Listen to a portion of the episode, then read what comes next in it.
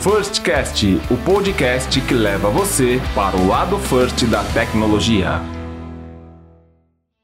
Olá, bem-vindos ao Firstcast, o podcast que te leva para o lado first da tecnologia. Eu sou George Garrido e hoje nós estamos estreando a terceira temporada do nosso podcast. E passa um filme na nossa cabeça, né? Foram 22 episódios, mais de 18 horas de conteúdo, 30 convidados, 8 hosts tocando brilhantemente o nosso Firstcast. Baita retrospectiva, insumo para começarmos esse ano com força total. E para começar a terceira temporada, bom, é difícil imaginar o que pode acontecer exatamente amanhã ou ao longo prazo, não é mesmo? Mas nossos convidados hoje têm esse desafio de nos ajudar a entender o mercado financeiro do futuro. Estreamos a terceira temporada com esse tema incrível e com convidados sensacionais. Eu tenho a honra de chamar aqui para o nosso First Cast Jaime Chataque, superintendente executivo na unidade de ativos digitais blockchain do Santander, e Paulo Brigatti, IT Head de Investimentos de Tecnologia. Ambos estão aqui para que possamos conversar e deixar situados nesse assunto. Jaime, Brigatti, sejam muito bem-vindos ao nosso Firstcast.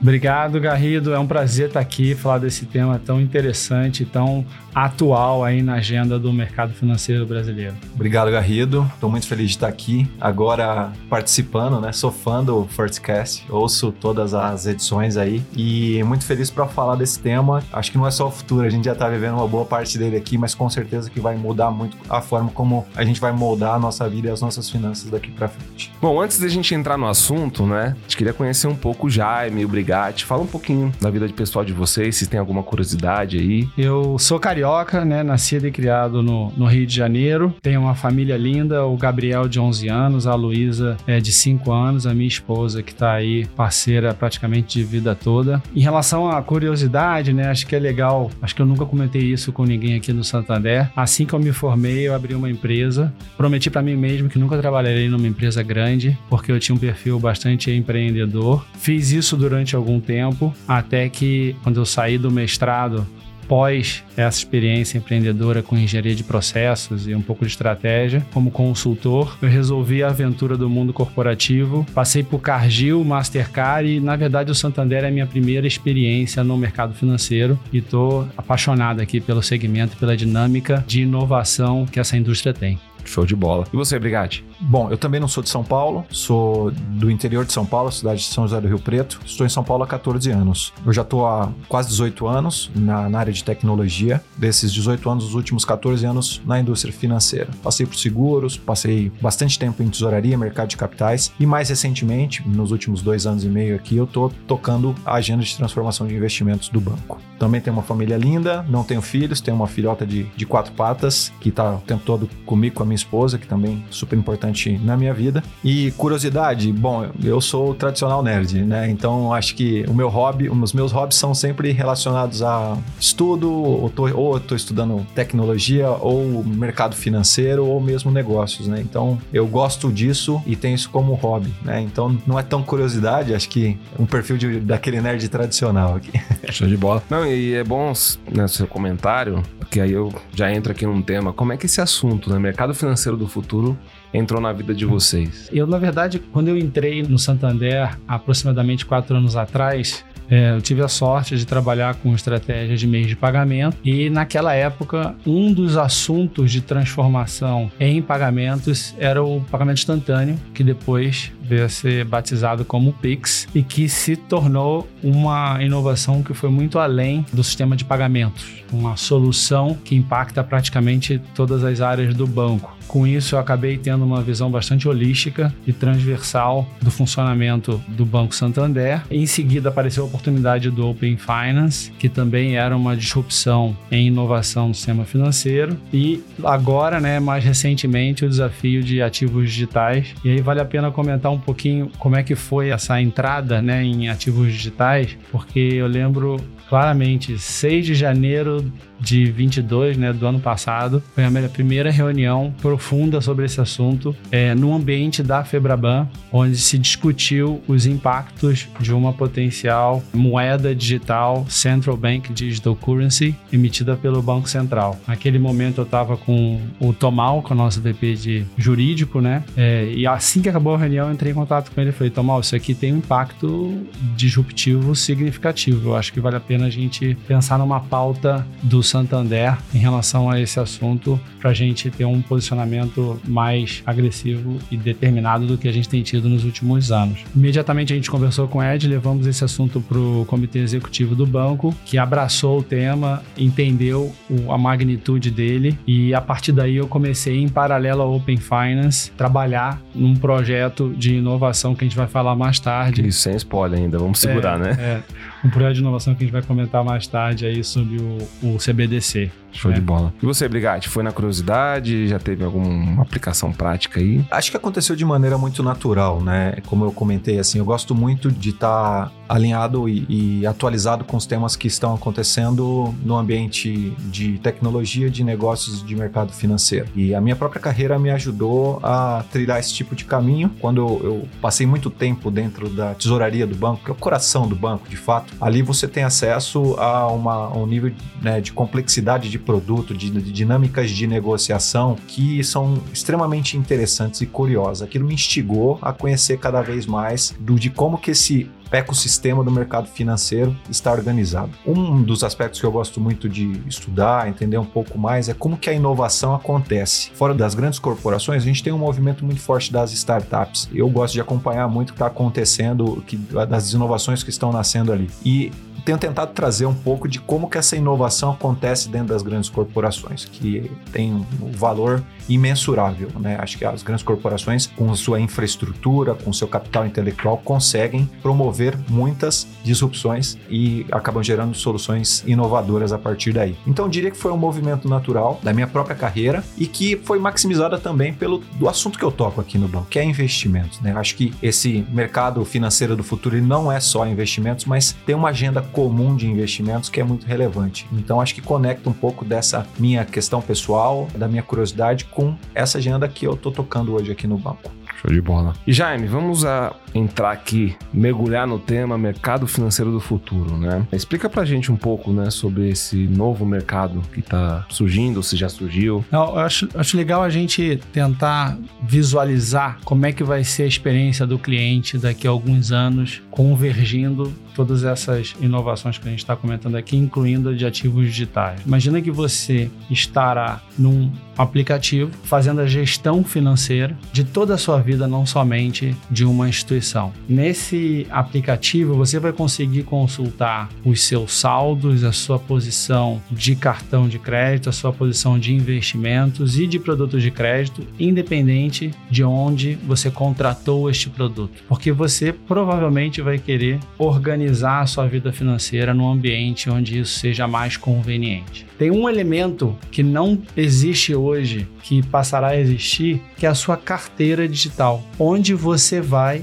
armazenar os tokens que representam os seus ativos. Sejam ativos reais tokenizados, pode ser, por exemplo, um carro ou um imóvel, seja um documento que você tokenizou, como o seu diploma de faculdade, a sua carteira de motorista ou a sua carteira de vacinação, sejam ativos que tenham nascidos em ambiente digital, como por exemplo, algo que você mesmo criou no seu computador, que é um avatar, uma imagem, um quadro que você pintou no seu computador. O ingresso para um show. O ingresso para um show, ou seja, na medida em que os tokens vão fazer parte da vida do brasileiro, seja representando ativos reais ou não, você vai precisar organizar e armazená-los né, em algum lugar. E provavelmente os mesmos ambientes onde você vai fazer a sua gestão financeira, para ter completude na sua gestão, você vai querer ter ali também os tokens que representam esses ativos. Então, um caso prático aqui que pode funcionar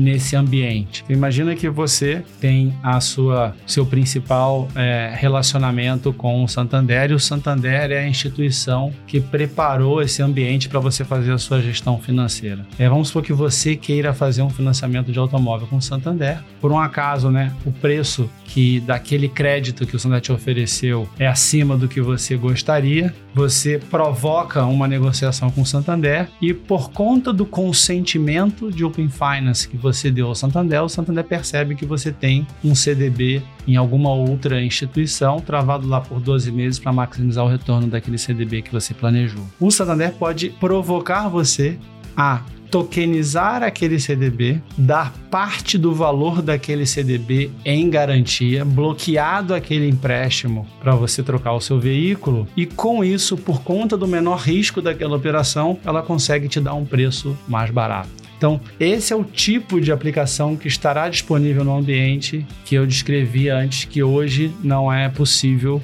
implementar. imagina que isso tudo pode acontecer sábado, duas da manhã, que é o horário que você tem eventualmente disponível para pensar nisso. Ou na, macar na macarronada do domingo com a família Ou ali. na macarronada do domingo. Você pode vender o seu veículo 24 horas por dia, 7 dias por semana, é isso? Por exemplo, né? Todas as transações com tokens em ambiente de tecnologia de rede distribuída podem acontecer 24 por 7. Voltando ao exemplo do automóvel, você está numa concessionária no domingo, as concessionárias, né? Né? Algumas delas abrem no domingo. Você quer fazer é, uma operação de crédito para poder promover aquela transação. Toda essa lógica de garantia de um instrumento financeiro tokenizado pode acontecer ali num domingo, duas horas da tarde. Show de bola. Isso traz uma característica muito importante de eficiência para o mercado, né? A gente acaba, eventualmente, no, no, fim de semana acontece algum tipo de evento que causa algum tipo de risco financeiro e muitas vezes a gente tem que esperar a abertura do primeiro mercado da segunda-feira para ter algum tipo de reflexo para isso. Exatamente. Esse mercado always available aqui, né? Ele vai permitir que a gente faça uma gestão de risco mais eficiente. Exatamente. Que é uma experiência que a gente já começou a experimentar com o Pix, que permite transações de transferência de recurso 24 por 7, mas eu já tive a frustração de tentar fazer um investimento. Eu não consigo porque o mercado financeiro não está preparado para isso. Ou quero fazer uma operação de crédito 9 e meia, 10 horas da noite, também não consigo, né? Então, essa experiência que a gente tem hoje com transferência de valores 24 por 7, o ideal seria que a gente também tivesse aplicado a crédito e a investimento e no ambiente né, de tecnologia de rede distribuída, essas operações podem acontecer realmente de maneira mais eficiente 24 por 7. Então, assim, pegando o seu exemplo, Jaime, a gente tem, por exemplo, um imóvel, eu quero usar ele como garantia. Eu posso fracionar em vários tokens e colocar várias operações em cima desses tokens, é isso? Poderá, né? Poderá, poderá. Poder, poderei, né? Não, a gente tá falando de mercado do futuro, é. né? Ah, você já foi para lá. É, você já, já, se colocou já. no futuro e já tá tendo a experiência, já, mas é mais ou menos. Já estou vivendo aqui, né? Vivenciando. Uma, uma, parte a gente vai experimentar, o Jaime vai contar pra gente. Já, é. mas, já tem alguma coisa já, né, Exato. pra gente degustar, né? Mas esse exemplo do imóvel é interessante, porque outro dia eu aprendi que mais de 85% dos imóveis no Brasil inteiro estão quitados. E a alavancagem do brasileiro em relação aos imóveis que ele tem é muito baixa, olhando referências internacionais. O mercado americano, por exemplo, é o inverso disso. Né? Exatamente. Então, imagina todo esse bloco de ativos imobilizados, entrando, aumentando a liquidez da economia, e isso pode ser acelerado a partir da tokenização, que te permitiria fracionar e colocar aquele token em garantia. Então, esse é um dos objetivos, claro que tem uma, um caminho longo para a gente chegar lá, mas é uma das expectativas que a gente tem com a evolução do mercado de ativos digitais para vários ativos, não só imóvel. Só complementando, Jaime, acho que você trouxe uma perspectiva que é super interessante e de fato tem muito valor, que é a da tomada do crédito. Mas eventualmente você tem um grupo de amigos e que vocês gostariam de investir em um imóvel como um ativo para investimento mesmo. Ah, um, uma região nova na cidade que é promissora e que tem um potencial enorme de valorização e vamos dizer que custa um milhão de reais, mas você não tem aquele valor disponível. Você pode se juntar com alguns amigos, fracionar esse um milhão de reais, cada um compra uma parte desse imóvel e a partir daí você tem uma propriedade compartilhada de um imóvel, cada um com a sua fatia com o seu token e e você está usando isso como um instrumento de investimento, certo? Então... Exatamente. Excelente exemplo.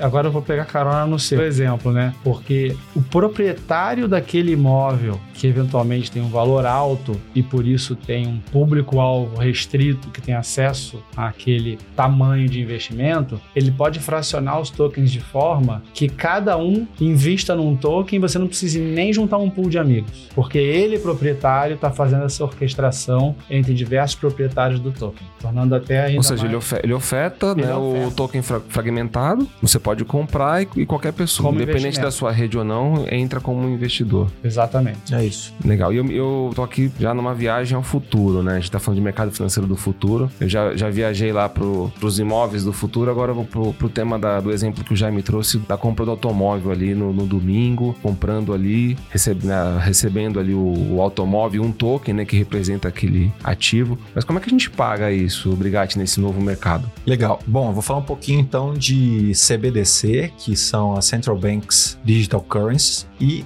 um pouquinho de real digital, né, que são iniciativas que o Banco Central aqui do Brasil vem promovendo e vem evoluindo, né, junto com as instituições financeiras e com os participantes de, de um comitê que está olhando para a modernização do sistema financeiro nacional. É importante comentar que o Bacen tem sido muito protagonista nessa modernização, né? Acho que a gente falou de Pix aqui já, a gente, o Jaime já comentou um pouquinho de Open Finance, então assim, acho que as coisas se conectam. Depois o Jaime até acho que seria legal se você puder só fazer esse link aqui, Jaime. Mas falando especificamente de CBDC, é importante fazer uma primeira segregação, né? Acho que tem duas aplicações. Estamos falando aqui em janeiro de 2023, é um tema que a discussão está acontecendo enquanto a gente está falando aqui. E a leitura atual ela divide CBDC de real digital. CBDC, na dinâmica do mercado financeiro como ele está hoje, é, acho que é importante a gente entender como é que ele está hoje para a gente falar um pouco do futuro. Hoje, quando um cliente vai até o banco e abre uma conta e deposita 100 reais naquela conta, esse evento é chamado de depósito à vista. Coloca esses recursos em uma conta. O banco reserva uma parte desses recursos em uma conta de reserva, que é feita inclusive lá no próprio Banco Central, e uma outra parte ele usa como um, um multiplicador para dar crédito para os clientes que estão na outra ponta tomando crédito.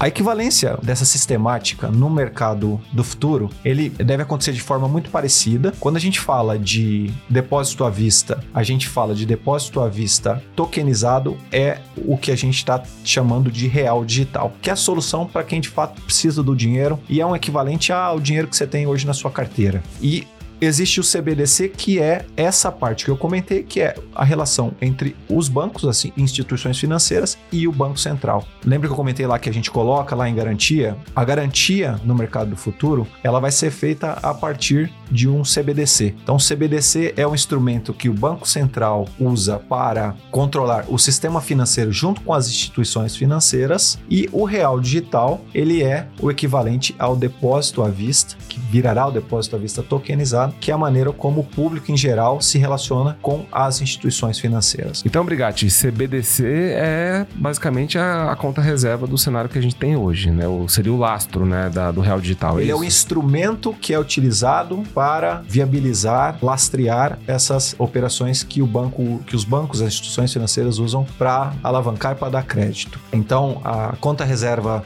as it is, ela vai permanecer e nós deveríamos ter uma outra conta reserva de CBDC que serão utilizadas para toda essa dinâmica dessa orquestração que acontece no mercado do futuro. Bom, antes de dar continuidade aqui à nossa conversa que está sensacional. Fazer um convite para nossos ouvintes que vêm aqui no Spotify para curtir, seguir o nosso canal. Não esquecer de entrar no LinkedIn também da First, First Tecnologia, First no lugar do i vai com o número 1 ali e acompanhar ali os nossos posts, o dia a dia dos nossos times. Bom, Jaime, o Banco Central ele lançou no final de 2021 aí colocou um desafio para nós no ano passado de 2022, é o Lift Challenge, né? Um desafio que a gente viu aí que como o Brigatti já comentou, né, nós estamos bem à frente com várias questões Pix, Open Finance e agora esse tema de real digital. Queria que você comentasse um pouco, né, como foi essa nossa participação e como foi a nossa jornada e a entrega que a gente fez, que foi extremamente relevante para esse desafio que o, que o Bacen nos colocou. Perfeito. A gente participou desse desafio de inovação de duas formas, né, com dois projetos diferentes. Um deles foi, junto com outras instituições que fazem parte da FEBRABAN, uma tokenização de instrumentos financeiros, e um segundo projeto que a gente aplicou de forma sozinha, né, com Delivery versus Payment em automóvel e imóvel. Então eu vou aprofundar mais nesse segundo case que a gente aplicou sozinho, mas só é importante destacar foram 47 casos que concorreram nesse desafio de inovação no início do projeto, no início de 2022, e somente nove foram aprovados, dois do, dos quais são esses que eu comentei. Então, no caso do projeto do Santander, é, a gente buscou endereçar o seguinte problema, né? Então, não sei se vocês já compraram ou venderam um carro usado, mas... É, Alguma, tem... Algumas vezes já. Pois é, né?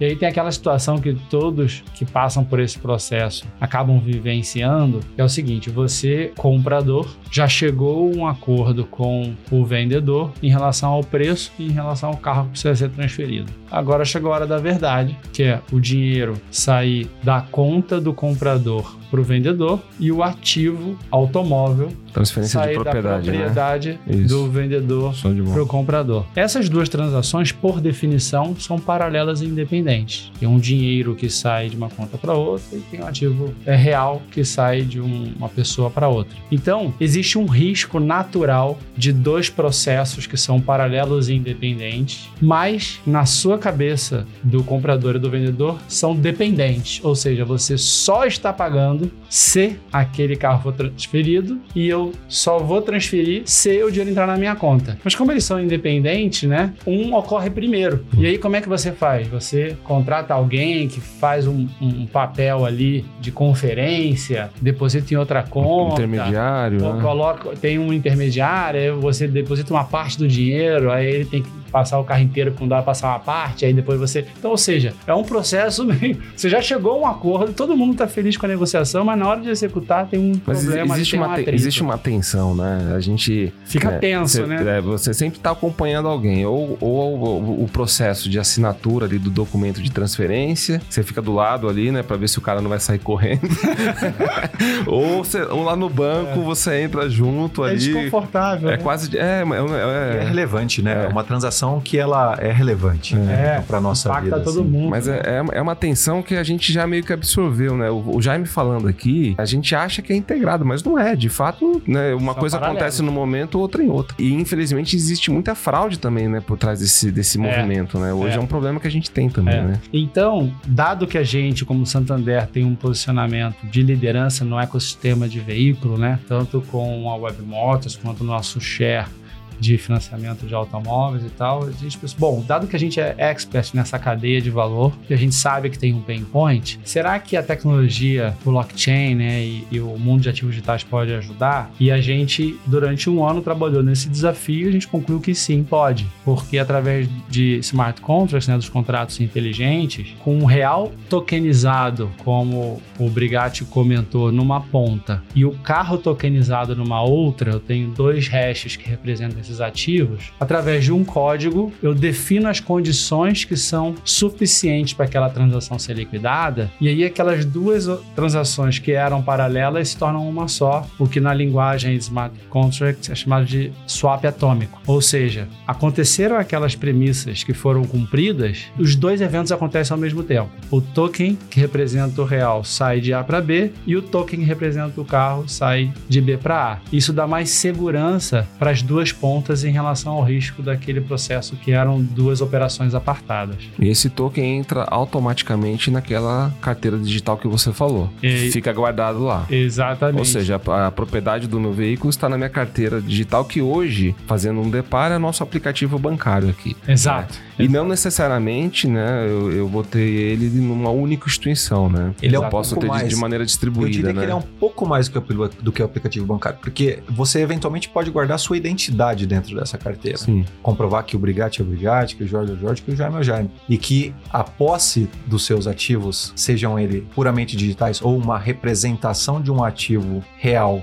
de forma digital, tudo isso pode estar lá dentro, né? Inclusive essa propriedade vinculando com a identidade do proprietário. E entrando um pouco na, na confiabilidade, né? A gente tá, você falou de blockchain. O quanto né, real digital, a gente não vai entrar aqui muito hoje no mérito do mercado né, de criptoativos em si, que existe uma série de incertezas hoje nesse universo, mas em, falando do real digital, né? O quanto essas incertezas que existem hoje são representadas nesse novo mundo aqui? Uma série de elementos da infraestrutura de mercado nova que precisa ser construída ainda precisam ser definidos e certamente os reguladores vão ter um papel fundamental, incluindo aí as autoridades legais. Dito isso, um fator que é muito interessante no desenho brasileiro que está se materializando é que o real digital, como uma representação do depósito bancário tokenizado, ele herda o mesmo arcabouço do depósito bancário tradicional. Então, tudo que a gente aprendeu ao longo aí de décadas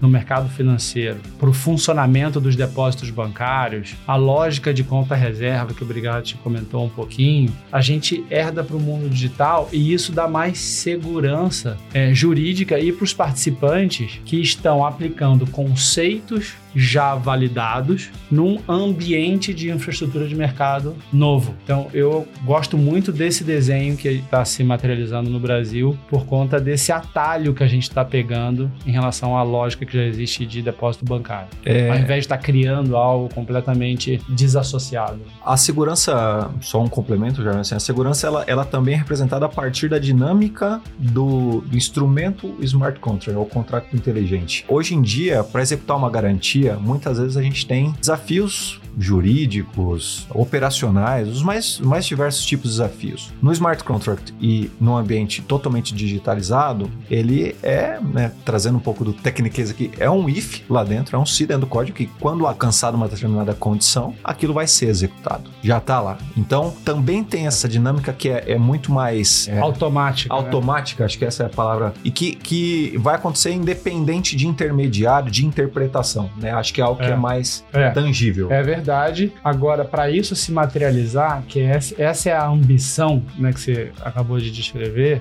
é necessária uma redação legislativa que suporte essa automação. E isso é um processo que vai amadurecer ao longo do tempo, mas você está super certo em relação à ambição. Agora a gente tem que trabalhar todos os participantes dessa nova infraestrutura de mercado de ativos digitais para, junto com quem tem autoridade legislativa e regulatória, para amarrar esses pontos jurídicos para que essa experiência automática realmente seja reconhecida do ponto de vista legal. Sem dúvida. Obrigado. Você falou do Open Finance, do Pix, mas o nosso sistema de pagamento brasileiro é referência mundial, né? A estrutura que a gente tem começou aí no, no ano de 2000, é extremamente maduro. E aí, pegando um pouco aqui a fala do Jaime, né? A gente herdando toda essa maturidade que nós temos, a gente vê que a tendência é que a gente tenha de fato uma estrutura bem consistente, confiável, moderna e que vai facilitar a vida aí, acho que das pessoas. Acho que tudo isso vem com esta questão da conveniência experiência, melhorar a vida nossa, do nosso dia a dia, é, dar mais simplicidade, dar mais dinamismo pro mercado, não é não, Jaime? É isso aí,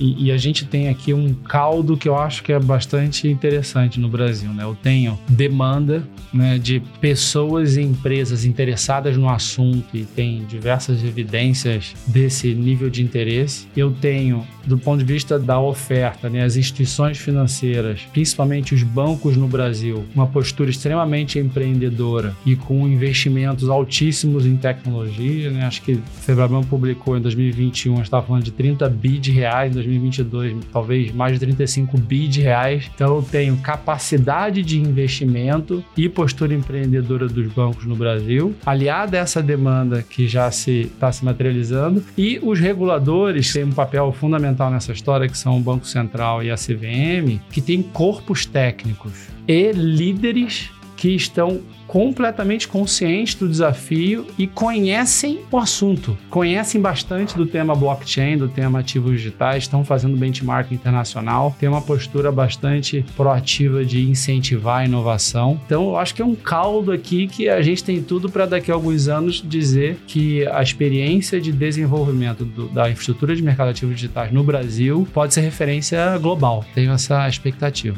Hoje a gente, o Brasil já é, né? Já em, em vários outros em, assuntos. Em vários outros assuntos. Eu acho que é, aproveitar desse, dessa experiência toda, que o Jaime bem pontuou aqui, manter o, o nosso ecossistema financeiro na vanguarda mundial. Exato. Aproveitando o gancho, né? Nós temos falado aqui repetidamente de oportunidades, né? Em, em diversas linguagens e plataformas, aproveitando o Brigatti aqui, que é do mundo tech, né, Brigatti? Vale a pena, galera, investir em conhecimento nesse novo mercado, né? Buscar por essas tecnologias que estão emergindo. Quais seriam os caminhos de estudo? Já tem aí conteúdo disponível no mercado? Como é que a galera que está querendo começar nesse universo começa, né? Vale muito a pena. Eu acho que é uma área que já vem demonstrando tanto que é promissora nos últimos anos e que a gente comentou um pouquinho, né, de algumas coisas, mas tem muito mais outras coisas que a gente sequer comentou aqui ou que sequer a gente conhece ainda, né? Então eu acho que tem um panorama muito promissor pela frente. As capacidades, as competências que acho que, que a gente tem que olhar, elas são as tradicionais hoje, né? Porque no fim do dia a gente deve ter canal,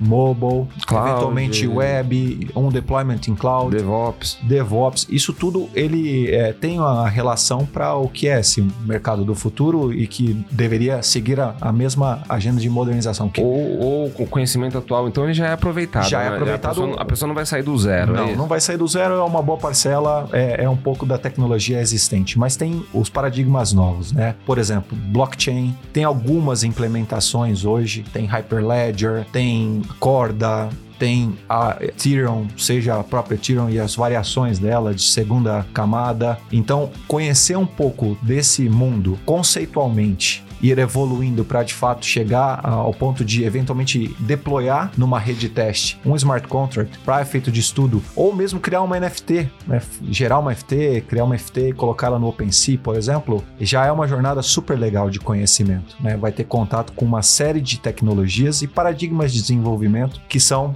importantíssimos. Muda muito? Não muda muito mas a gente tem que ser muito mais criterioso, principalmente com o aspecto de qualidade. Um smart contract, por exemplo, ele não deveria ser bem desenhado, ele não deveria ser algo extremamente complexo um propósito muito específico, com regras muito, muito claras. O que a gente precisa fazer? Testar muito. Então é muito importante testar de forma automatizada e massiva para garantir que todas as condições que a gente tem implementadas, codificadas, estejam funcionando corretamente. Porque uma vez que a gente publica isso numa rede, né, pela característica do blockchain, aquilo é imutável. Você vai colocar lá, atendida a condição, ele vai disparar e aquilo vai, é. vai ser eterno, vai ser permanente. Então tem uma visão para qualidade ainda mais importante aqui. É como o mundo tech, né? Ele hoje já está perseguindo o caminho do low code, né? Esse novo o universo deveria já nascer com esse conceito, né? De bem desenhado, bem implementado, né? O, essa, você falou de rede, né? São termos novos que estão surgindo, desse descentralização. Então acho que é legal a sua dica, né? A galera buscar aí pelo conhecimento. Quem está começando na carreira, né? Já deixar a dica, comece por esse caminho, que é um caminho extremamente promissor, mas quem já está no mundo tech há um bom tempo, né?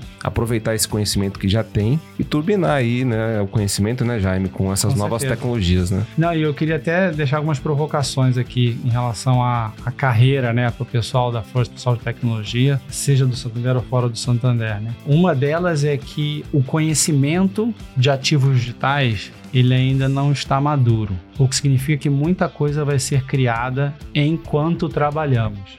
Então, quem tiver interessado nesse mundo precisa alinhar a expectativa de que não vai ter um livro onde ele vai comprar e ali ele vai ter o básico e ali está resolvido. Precisar ter uma postura muito de, de self-learner, né? de desenvolver conhecimento, aprender, trocar experiência com um amigo, desafiar o que eu disse ontem, porque pode ser que hoje seja diferente. Então, essa postura de estar tá permanentemente criando e desafiando o conhecimento existente existente porque não está nada consolidado, é uma dinâmica que é importante ter consciência dela. A segunda coisa é que nós criamos agora uma estrutura de ativos digitais, de pessoas 100% focadas nesse assunto. Várias outras instituições também estão navegando esse caminho. Porém, o conhecimento de blockchain, tokenização, ativos digitais, ele deveria ser de todas as pessoas da organização aqui sem exagero. Por quê?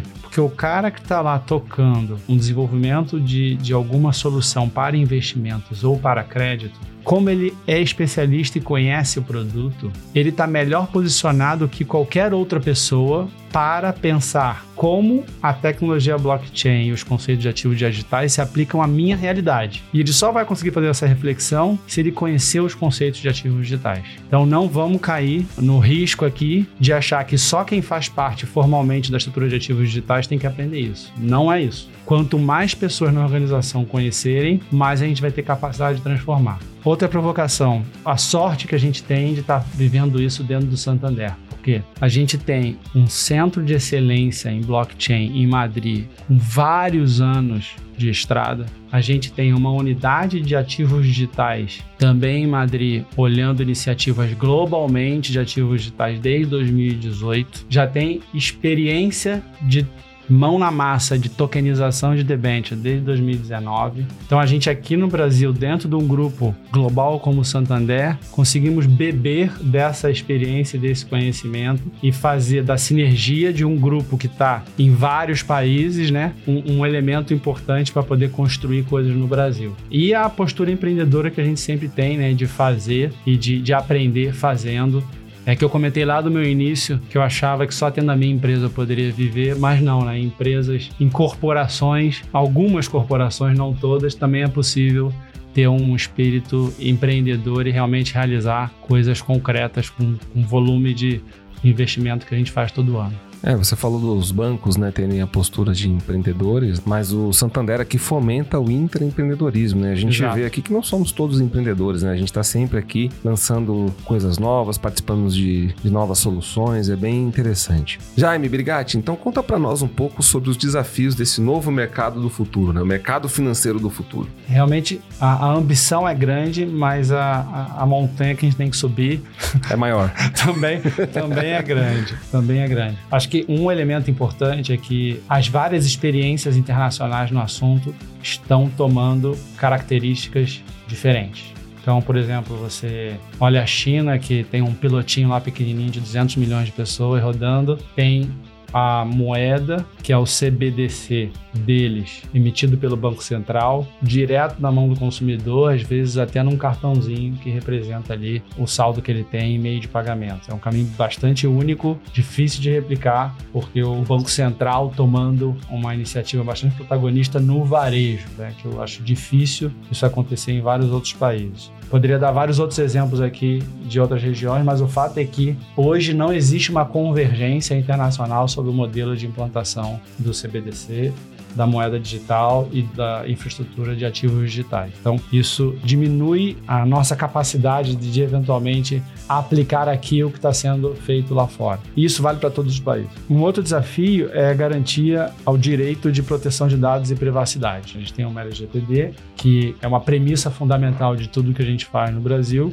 A gente tem a tecnologia DLT, né, blockchain, que tem os seus elementos de privacidade e o que a gente precisa pensar é como é que a gente aplica numa infraestrutura nova de mercado de ativos digitais algo que é convergente com o direito de propriedade, direito de privacidade, né, e de proteção dos dados, ao mesmo tempo é que a gente não abre mão de elementos como Know Your Customer, Know Your Transaction, que a gente precisa garantir a segurança das pessoas que estão transacionando com ativos digitais.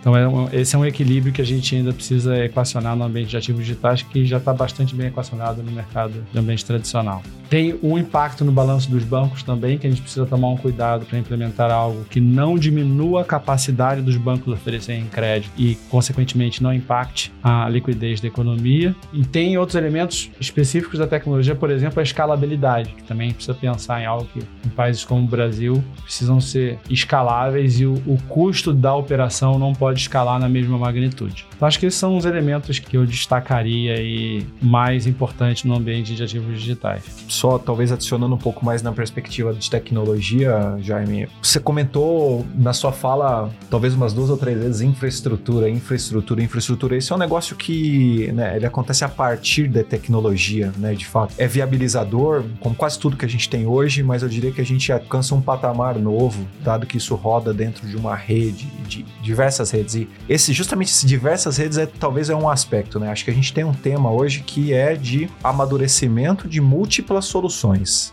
Né? Eventualmente cada uma com um propósito um pouquinho diferente da outra. Então imagine o seguinte, eventualmente você pode operar em quatro ou cinco blockchains diferentes. E cada uma pode ter um paradigma de desenvolvimento, uma mecânica de funcionamento um pouquinho diferente uma da outra. E muitas vezes você vai ter que saltar, você vai ter que dar um pulo de uma blockchain para outra. Então eu diria que essa dinâmica ela requer amadurecimento. E isso acaba trazendo um aspecto relevante também de usabilidade. Né? Acho que é, é não só viabilizando tecnicamente, mas como é que fica a experiência de quem está usando. Acho que tem espaço para a gente evoluir, né? Então, são algumas dúvidas, algumas perguntas que a experiência vai começar a mostrar para a gente como é que a gente vai responder. Legal. E Jaime, você falou, né, que cada país está seguindo um caminho. Hoje, no real atual, vamos chamar assim, né, o que a gente tem ali papel moeda, a gente não tem uma aceitação do real em muitos países. A gente vai para os Estados Unidos precisa, precisa comprar dólar, por exemplo. Você acha que o real digital vai favorecer essa dificuldade? Assim, a gente vai conseguir usar esse token ser aceito como uma moeda no exterior, como